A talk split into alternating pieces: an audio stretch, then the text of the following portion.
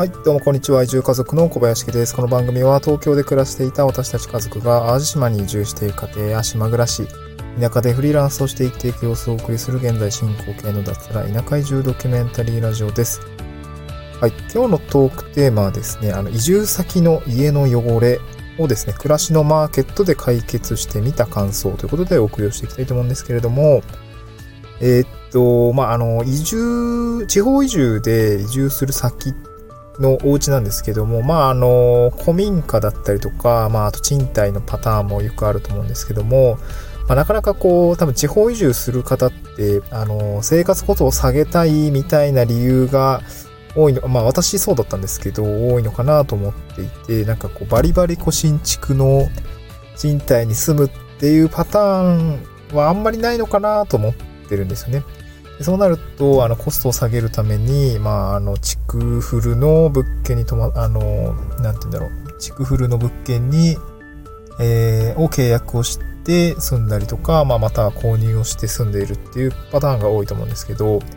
家の汚れ気になりませんかっていうところが今日のあの、お話ししたいことなんですけども、うん。で、内容としては、えー、っと、妻、あまあ、家族連れ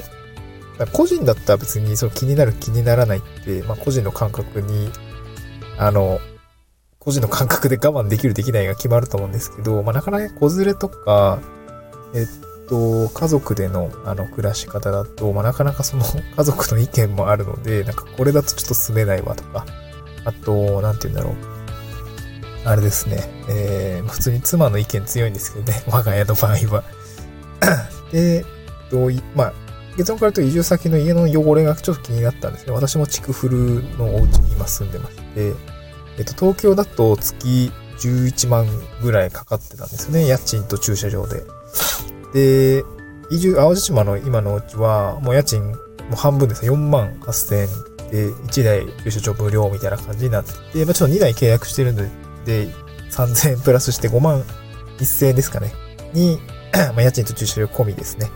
になってます。まあ、かなり安いですよね。まあ、ただ、築30年超えてるので、まあ、ちょっと古いんですよね。ちょっとリノベ されているところはあるんですけど、ちょっと浴室周りが少し気になっていて、うーん、なんか、入居した時に、まあ、ちょっと掃除はしてるんだけど、なんか、あんまり綺麗じゃないなっていうふうに思ったので、なんかこれ、うん、まあ、せっかく住み始めるし、最初のうちに綺麗にしとこうと思って、ちょっといろいろ調べてみたんですよね。で、暮らしのマーケットっていうものが、まあ、サービスがあって、まあ、これは、あの、なんていうのかな。まあ、家事代行とかなんかいろいろこうサービスを、えー、まあ、個人の人が出したりとか、まあ、仕事で出していたりとかもするんですけども、そういうのをまあね、あの、安くこう、なんていうの、サービスを享受できるようなもの、マッチングサービスみたいなものになっています。で、私、その込み、あの、設備が古かったり、浴室がね、ちょっと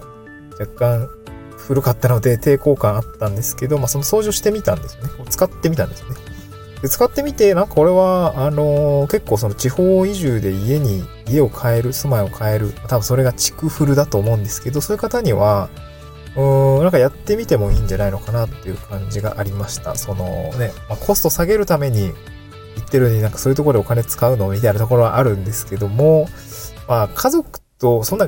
なんていう家族もいる方は、なんかそういうところで最初のうちに、こうなんかね、あの、移住後、直後って結構大変だったりするんですけど、まあそういうなんか掃除はなんか安くお願いしてもいいんじゃないのかな、あの、プロにお願いしてもらう、お願いするのもいいんじゃないのかなと思って、今日、あの、まあそういう思いでちょっと使ってみたんですよね。で私の場合は、あの、浴室の汚れですね。カビとか生えているなと思ったところがあって、ちょっと自分じゃなかなか手が届かなかったりとか、うん、専用の器具とかないと難しそうだったりとか、あと普通にちょっと浴室めんどくさいなっていうところがあったので使ってみたんですね。で、使ってみた感想ですね。あの、と、あと、まあ、この暮らしのマーケットのいいところですね。あとは、まあ、ちょっと利用の、ま、感想を述べたいと思うんですけども、私、あの、まあ、結構唐突に思っ、あの、前々から使ってみたいなと思ったんですけど、実際予約したのは結構2日前とか唐突でした。うん。で、暮らしのマーケットってアプリがあるので、アプリをインストールして、えっと、浴室クリーニングみたいな感じで調べたんですよね。で、簡単に、あの、カテゴリー分けが、あの、アプリ内ではされているので、すぐ見つけることができて、まあ私2日前に予約してすぐね、あの、すぐメッセージが来ました。あの、ご担当者の方に。からメッセージが来て、えっと、汚れの箇所の写真を送ってくださいとかね、いうような内容でメッセージが来ました。こメッセージって言ってるのはアプリ内でのメッセージですね。うん。なんか別にメールとか LINE とかじゃなくてアプリ内のメッセージですね。で、汚れの写真、まあ、全体とかね、あの作業をやるスペースってどういう場所なのかっていうのをこうメッセージで送って、まあそうすると、まあその時点でまだあの契約成立っていうのはなってなくて、あの、多分できそうかできなさそうかとか、なんかオプション使いますか使いませんかのやり取りが多分発生するんですけど、まあ私の場合は、あの、オプションとか特につけず、あの、浴室、オプションって言ってるのはなんかその、桶とか、そういうのも洗ったりとか、ういうことしますかっていうところだったんですけど、まあ、特段そこは、あの、お願いせずに浴槽とかタイルとか、っていうところの、えー、サービスでお願いをしました。これ、うんと、1万2000円ぐらいですね。うん。カビ取りとかがっつりやってくださいっていうことでお願いをしました。写真送ったらもうすぐですね、あのー、あ、じゃあできそうなんで行きますみたいな感じで、多分メッセージ2、3通のやり取りで、あの、すぐけ、あの、申し込みが完了したっていう形になります。で、実際当日ね、あのー、まあ、朝9時ぐらいからやってくれてすごい助かったんだけども、その予定ね、あのあ、午後からあったんで、ちょっとすぐやってくれたので助かりました。で、この人の場合は、だいたい2時間半ぐらいで浴室がっつりなんか薬剤とかを使ってやってくれました。うん。で、なんかこう、作業、まあね、なんか普通に個人で来るんで、なんかどういう人が来るのかっていうのはあらかじめその暮らしのマーケットでわかるんだけれども、とやっぱドキドキしますよね。なんか一般的な業者じゃない人にお願いするので、なんかちょっとドキドキしたんですけど、普通に感じのいい人でした。うん、男性だったんですよね。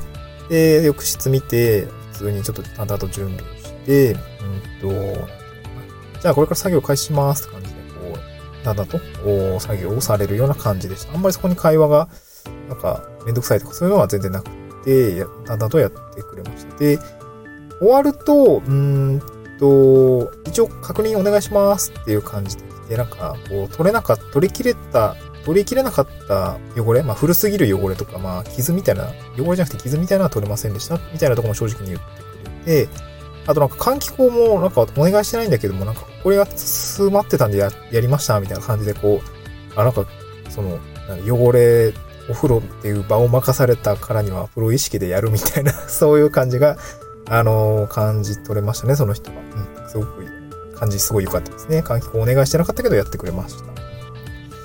で、まあ結構薬剤とか使ってるので、こう匂いが、まあ最後終わってから、あの、注意事項としては、2時間ぐらいは換気してから利用してくださいみたいなことで、あの、まあ、いうふうに、注意書きも、注意書きというか、まあ注意もしてくれるっていう感じでした。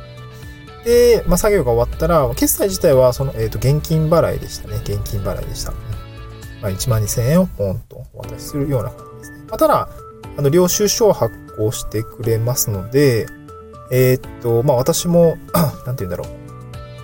う。うん、なんかフリー、フリーランスになったので、領収書って聞くとき、ん？ってなるんですけど、まあこれ別に経費に訪れるわけじゃないので、えっと、まあなんか事務所とかね、とかであれば家事半分できるかなと思うんですけど、まあちゃんと領収書もくれるっていうような形ですね。はい。で、えー、っと、まあこの暮らしのマーケット自体は、こう、ハウスクリーニング系すごく充実をしているので、結構これはおすすめかなと思います。あの、いろいろ掃除だったりとかっていうの、はですね、すごく、なんだろう、充実してましたね。まあ、あと、引っ越しのもなんかいろいろね、充実していそうだったんですけど、私やるとしたら、このハウスクリーニングは暮らしのマーケットかなと思います。他にもこう、え、換気扇とかね、そういうなんか自分じゃめんどくさいみたいなこと、エアコンとかね、自分じゃめんどくさいんだけど、なんか高すぎるのも嫌だなみたいなのは、なんかこういうとこで安く、あの、賢くできるのがいいかなと思いました。で機能としては、口コミとか各業者さんの評価、口コミでですね、各業者さんの評価っていうのがいろいろ入ってきたりします。この暮らしのマーケット、なんかすごくアプリの使用上、すごくなんか口コミっていうのをなんか重要視しているように思えました。実際一ユーザーとしても。終わってから口コミぜひ投稿お願いしますって結構ね、えー、しつこく来るんですよね。私もまあ、あの、依頼されたら、依頼されたのでちゃんと書くんですけど、毎回ね、あの口コミお願いしますって感じで、こう、ポップアップであの開くたび出るみたいな感じでしたね。で、あと、その口コミとかの内容でおそらくランキングとか、あの、ランキング形式でも探すことできるんですけども、そういうのがこう、えっ、ー、と、実装されたりしていて、こう、いい業者さんを使ってもらえるようにアプリ内でも工夫しているっていうのが感じでした。うん。まあ、口コミたくさんあるんでね、結構頼みやすい状況かなと思います。まあ、こういう個人間の、あの、なんていうかね、まあメルカリとかもそうかもしれないですけども、個人間のこうマッチングって結構口コミ重要されてるので、すごく使いやすいアプリだなと思いました。はい、いかがでしたでしょうか？こういうなんか移住時に合わせてね、こううまく使っていくと、まあ快適にね、こう、まあ移住も修行じゃないと思うんで、家族もいれば、あの、なお、あの、より良い生活をっていうところのスタートダッシュも大事かなと思うので、まあ快適に生活をスタートさせるために、こういう、え、ー、と、家事代行みたいなのを使ってみるのもいかがでしょうかっていうようなお題でございました。えっ、ー、と、そのうちね、ちょっとこちらも使ってみた感想とか、ブログに書きたいなと思います。改めて書き起こしたいなと思いますので、そちらもできれば見ていただければなと思いますが。概要欄にあのできたら追加したいと思います。また次回の収録でお会いしましょう。バイバーイ。